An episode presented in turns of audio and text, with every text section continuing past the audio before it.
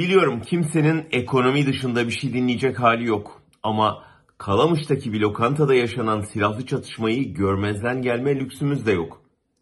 İzlediğimiz sahneler bir mafya filminden değildi. Mafya ayan beyan şehirde birbirine silah çekti. Yaşananın özeti kısaca şu. Susurluk yaşıyor. Yaşı yetmeyenlere Susurluğu kısaca hatırlatalım. Tam çeyrek asır önce Susurluk'taki bir tuhaf trafik kazasında adeta devletin bağırsakları aktı ortaya. Bir milletvekili, bir emniyet müdürü ve o emniyet müdürünün yakalamakla mükellef olduğu bir katil aynı arabada çıktı. Birlikte kirli bir iş yapmaya gidiyorlardı. Hepimiz ayağa kalktık, işin perde arkasını kurcaladık. Her gece ışıklarımızı yakıp söndürerek temiz toplum talebimizi haykırdık ama yetmedi. Skandalın üzerine gidilmedi ve Susurluk'ta simgelenen derin devlet yapılanması yaşamaya devam etti. Neredeyse aynı isimler, aynı yöntemler, aynı hedeflerle.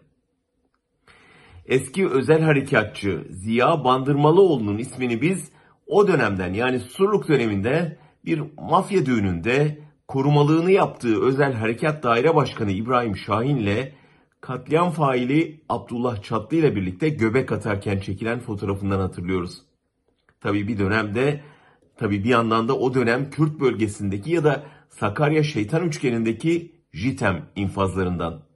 Kürt iş adamlarının katledilmesi dosyasından. Bir gün gazetesinde Timur Soykan'ın yazısından öğreniyoruz ki silahlı çete üyeliğinden hüküm giyip hapis yatan Bandırmalıoğlu koruma kalkanından yararlanıp çıktıktan sonra silah kaçakçılığı ve çek senet tahsilatı işine bulaşmış.